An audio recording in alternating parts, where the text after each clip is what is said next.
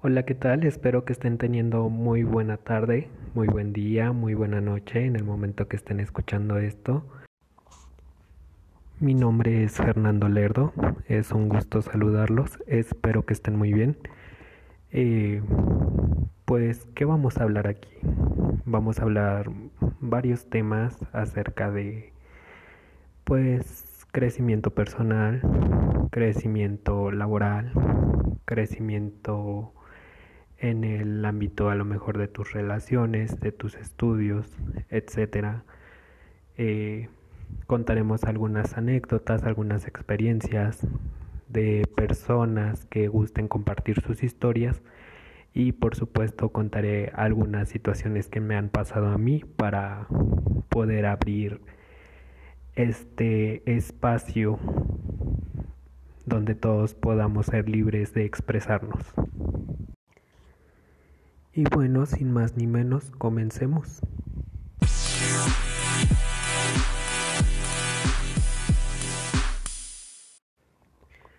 Para empezar a abrir este canal, quiero primeramente decirles que para mí es un poco complicado el hablar así tan públicamente, puesto que yo soy una persona un poco nerviosa.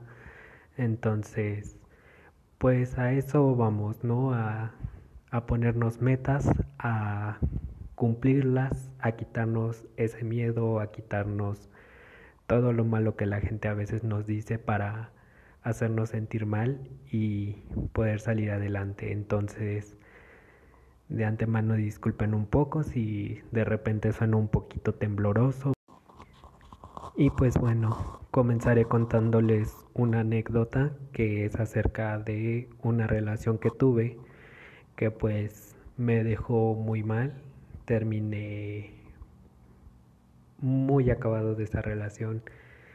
Eh, fue un desgaste emocional, mental. Fue muy triste, la verdad, el hecho de ver que a veces uno mismo se hace menos porque la gente te, te hace sentir menos y a veces piensas que lo que las personas dicen, hablan o sienten que eres, a veces uno mismo se lo cree. Y más cuando esas personas son pues a las que quieres, a las que amas, a las que respetas y el hecho de que en un determinado momento te hagan sentir tan mal contigo mismo, pues creo que lastima más que cualquier otra cosa. Bueno, pues yo tenía 15 años, me parece, en ese tiempo, iba en la preparatoria, cuando conocí pues a esta persona que supo enredarme, obviamente una persona un poco mayor que ya tenía experiencia, ya había vivido su vida, yo supongo, eh, hasta donde él había querido. Y pues yo obviamente un poco más chico, un poco más sin experiencia, debido también a que pues yo era un chico que no salía de su casa, siempre el camino era de la escuela a la casa y de la casa a la escuela y nunca asistía a fiestas, nunca iba a convivios, nunca hacía como que, digamos, lo normal que hacían mis amigos o amigas.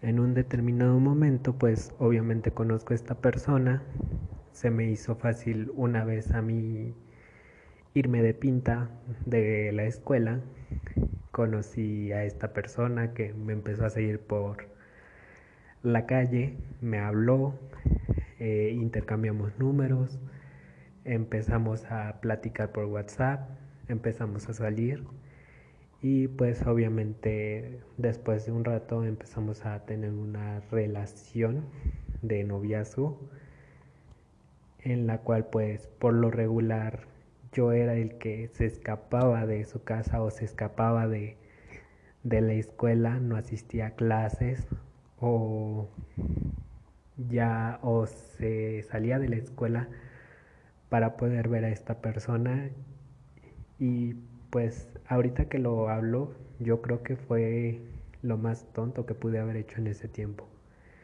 Pero bueno, en cuestión de la persona, pues era una persona, cuando yo la conocí, una persona bastante amable, bastante amigable, eh, le gustaba platicar mucho, era bastante amiguero y pues nunca me faltó al respeto, jamás me hizo a un lado cuando salíamos a la calle siempre me, me agarraba de la mano, me abrazaba, me daba un beso, yo qué sé. Hasta que llegó un punto en el que él me dijo que tal vez lo, lo que tenía que seguir en nuestra relación era irnos a vivir juntos.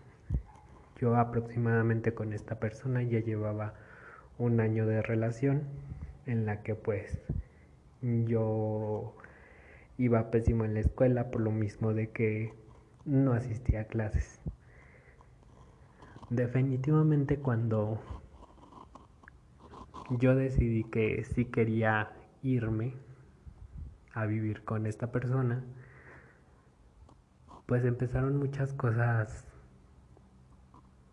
empecé a hacer muchas cosas que no eran las correctas le mentí a mis padres.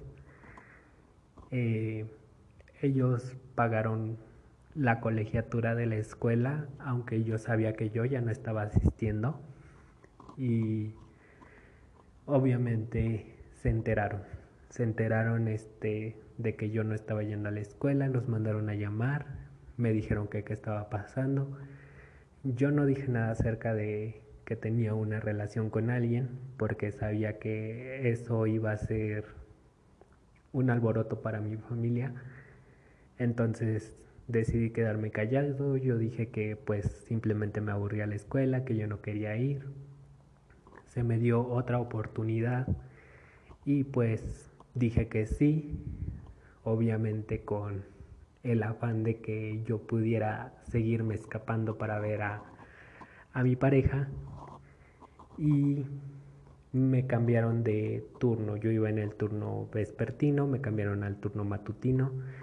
Entonces, pues simplemente una vez de tantas que iba a la escuela, eh, se me hizo fácil. Eh, yo le dije una noche antes a mi pareja que nos fuéramos a vivir juntos, que yo ya no quería saber nada acerca de mi familia. Y pues hice la rutina de la mañana que fue pararme, bañarme, alistarme, desayunar, todo eso para ir a la escuela. Agarré mi mochila, no llevaba absolutamente nada, no llevaba ni ropa ni zapatos, aparte de la, de la escuela prácticamente. Entonces, pues me fui un día normal, como cualquier otro, me fui según yo a la escuela pero pues ya no me bajé donde tenía que bajar para entrar a la escuela, sino que me seguí en el transporte en el que iba y me fui sin avisarle a mis papás, sin decir nada, simplemente me fui.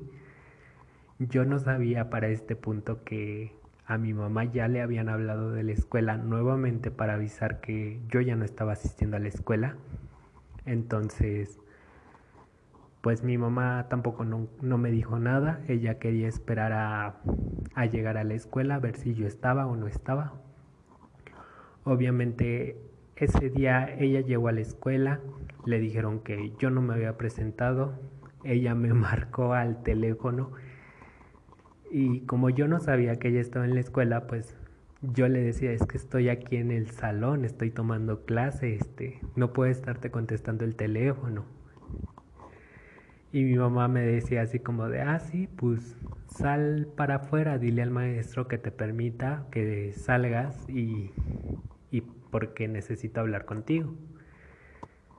Total que yo me hice súper tonto. Eh, hice como que según ya me había salido del salón. Mm, me dijo mi mamá, ¿dónde estás? Yo le dije afuera del salón, estoy por los baños, que no sé qué. Y mi mamá me dijo en cuáles baños, yo supuestamente le dije. Y me dijo, ¿y por qué no te veo?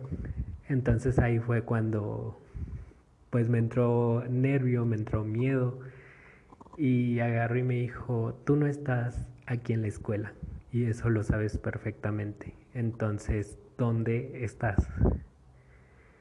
Yo le dije que estaba en la calle, que estaba en otro lado. Ella me dijo, te espero aquí en la escuela, quiero que llegues aquí, porque aquí vamos a hablar seriamente, porque estás haciendo lo que estás haciendo. Total que a mí, pues por miedo, por angustia o por lo que sea que me dio en ese momento, se me hizo más fácil irme, echarme a correr prácticamente y me fui. Y yo me acuerdo que traía un celular, un Motorola, y lo tiré, lo tiré, lo aventé por ahí, le saqué el chip, lo rompí y yo me, me fui. Después de eso yo ya no supe qué, qué pasó con mi mamá, si me siguió marcando, que yo me imagino que sí, o más bien ahora sé que sí lo hizo porque pues después regresé, ¿no? Pero bueno, no me voy a adelantar. El caso es que obviamente conforme iba avanzando en el camino yo sentía bastante miedo, bastante angustia, sentía tristeza a la vez pero pues era tanto mi, mi amor, no sé, mi, mi, cariño hacia la persona que, andaba conmigo en ese momento, que yo sentía que, que me iba a hacer muy feliz estar ahí con, con esta persona. Total, eh, yo llegué a su casa, eh, me vio, eh, me recibió, me abrazó, me dijo no te preocupes, vamos a echarle ganas nosotros, mm, no sé qué tantas cosas y pues bueno, ahí empezamos. Yo estuve sin saber de mi familia aproximadamente más de medio año, como unos 8 o 9 meses, sin que yo supiera de ellos ni ellos supieran de mí. Obviamente cuando yo llegué a vivir con esta persona, todo era miel sobre hojuelas. Eh, pues siempre eran abrazos, besos, eh, palabras bonitas. Y aproximadamente después de los primeros tres meses, todo se volvió un verdadero martirio empezaron pues con los celos, que es un poquito lo más común, digamos, y yo no lo veía mal en ese momento, ¿no? Porque decía, bueno, es un ataque de celos, no tiene nada de malo, yo también a lo mejor me puedo molestar, no lo sé. Mi cabeza en ese momento no, no pensaba otras cosas. Entonces, esta persona empezó a celarme bastante. Llegó el punto en el que definitivamente ya no me dejaba salir de la casa, me dejaba encerrado ahí. Yo no me podía asomar prácticamente ni por la ventana. Y así estuve un tiempo. Después de un tiempo yo le dije que pues yo me sentía mal estando ahí encerrado todo el día, no haciendo nada independientemente de hacer cosas de la casa o la comida, ¿no? Esas cosas, pues me sentía bastante mal, que no estaba haciendo otras cosas y prácticamente le pedí permiso para ponerme a trabajar. Una vez que yo entro a trabajar, las cosas iban de mal en peor porque se ponía en un plan bastante agresivo, de que porque llegas tan tarde, tú debiste llegar a tal hora, no te haces tanto tiempo de allá para acá. Entonces fue bastante desgastante el hecho de llegar y en vez de recibir un cómo te fue o qué tal, este, todo bien en tu camino, yo qué sé, siempre fuera un con quién andabas, qué estabas haciendo, de seguro ya estás con alguien más, me estás poniendo los cuernos. Y fue tan horrible que después me prohibió trabajar. Me prohibió trabajar nuevamente y, y volví a lo mismo. Me mantenía encerrado. Yo no podía salir. Tuve que empezar a, a, a darme terapia yo mismo prácticamente, porque no podía hablar con nadie. Y yo mismo me daba esa idea o me daba ese pensamiento de que te quiere, te, te ama bastante, por eso le da miedo perderte, ¿no? Las tonterías que a veces uno piensa. Y, y no, realmente no debe ser así. Pero pues llegó un punto en el que esta persona simplemente de la nada llegó alcoholizado, llegó drogado y de un motivo de la nada me golpeó, me, me pegó hasta que se cansó prácticamente y, y llegamos al punto de que era te golpeo, te pego, pero al siguiente día te pido perdón y no lo quería hacer y discúlpame y en mi vida te vuelvo a poner una mano encima. Y obviamente pues uno sentía que, que sí podía cambiar esa persona, ¿no?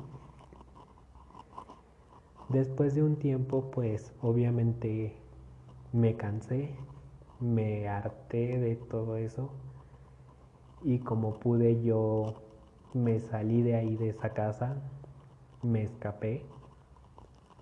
Tuve que pedir dinero prestado para poder llegar a, mi casa, a casa de mis padres. Y fue tan triste ver todo lo que yo había provocado, porque a base de que yo desaparecí, obviamente mis padres dieron aviso a, a las autoridades. Se me se metió el reporte de que yo había desaparecido, se hicieron el boletín. Eh, por donde yo vivía en todas las calles, en absolutamente todos los postes que estaban, estaba mi cara, estaba mi cara, estaba mi nombre, estaba toda la información para que la gente pudiera identificarme. Yo recuerdo que cuando yo iba en el transporte de regreso para casa de mis papás, eh, una, una señora se me quedaban viendo muy extraño y trataban de reconocerme y yo creo que era por lo mismo, de que a lo mejor ya habían visto los boletines que estaban pegados. Yo no le tomé importancia, una vez que llegué a la casa mi mamá me abrazó, lloró conmigo, me dijo que porque hice las cosas así eh, mi papá obviamente en un principio estaba molesto, pero después hizo lo mismo, me abrazó, me dijo que me quería, me dijo que me amaba, que por favor en la vida le volviera a hacer eso y que hiciera las cosas bien, que si yo quería estar con alguien, con una persona y quería estar en una relación y vivir junto con esa persona, simplemente hiciera las cosas bien de avisar, de decir con quién, dónde y por qué voy a estar con esa persona. Y pues ahí fue donde yo también me, me fui para abajo porque a pesar de que yo sabía que tenía el apoyo de mis papás, de mis hermanos, de toda mi familia, absolutamente, pues me sentía bastante mal el hecho de saber que, que esta persona me hizo bastante daño. Y a veces me decía tantas cosas como de tú no vales nada, nadie más te va a querer, eh, tú simplemente si, si alguien llega a estar contigo aparte de mí es porque te va a tener lástima, todas esas cosas que pues te desgastan emocionalmente. Entonces, yo tuve eso muy presente durante bastante tiempo. Sentía que realmente lo que me decía era lo que iba a ser, que jamás en la vida iba a encontrar a otra persona y si la encontraba iba a ser simplemente por lástima. Me decaí bastante. Fue, fueron meses larguísimos. Y pues simplemente un día tomé la iniciativa de, de ver por mí, de pensar por mí, de no ver ni pensar por lo que la demás gente quería que yo fuera o esperaba que yo fuera, porque uno no vive de la gente. Y pues creo que la única opinión si es que lo podemos decir así, que te debe de a veces de importar o que debes de tomar en cuenta, pues es la de tus familiares, ¿no? Sobre todo la de tu mamá y tu papá. O por lo menos eso es lo que yo hice. Una vez que yo me sentí, digamos, preparado o apto, eh, me puse a tomar terapia con la cual yo pude salir adelante, pude empezar a ver un poco diferentes las cosas. Y pues ahora, hoy en día, no digo que a veces uno no se sienta mal, uno ya haya superado todo, porque tampoco es como que de la noche a la mañana, todo lleva su tiempo. Y no se los voy a negar, a veces hay momentos en los que yo me pongo a pensar las cosas que me pasaron o las cosas que he pasado o la gente con la que he estado y me pongo mal, me pongo triste, pero también hay que aprender a que eso ya es parte del pasado, parte de, de lo que ya fue y pues ahora simplemente te queda la experiencia. Si el día de mañana tú vuelves a cometer el mismo error, pues tampoco no es malo, se vale equivocarse, se vale que uno tome malas decisiones a veces, pero también hay que aprender de esas malas decisiones, de esas malas experiencias, para que a futuro puedas tener la mejor experiencia. No sufras, no le hagas caso a la gente que ni siquiera de tu familia es. Y pues siempre va a haber quien te critique. Los que critican, pues yo creo que han de tener la vida perfecta o algo así porque se sienten con ese derecho. Pero no es así. Nadie es perfecto, nadie te puede juzgar, nadie te puede criticar. Y si lo hacen, pues digo, a veces siento que ha de ser muy triste pues el no tener nada mejor que hacer que estar juzgando a otra persona, ¿no? bueno, pues qué más les puedo decir, yo creo que que esta es una corta anécdota de tantas que me han pasado. Y recuerden que uno siempre pase lo que pase, tiene que salir adelante. No importa la circunstancia, no importa lo que sea, por lo que estés pasando en ese momento, uno siempre va a salir adelante. Y pues bueno, este no me queda más que agradecerles por haberme escuchado. Si gustan enviarme alguna historia, alguna anécdota, pueden hacerlo. Me pueden mandar un mensajito o también me pueden enviar un correo a fernandolerdo88.gmail.com para que podamos seguir creciendo esta comunidad. Y pues nada, muchísimas gracias por haber escuchado.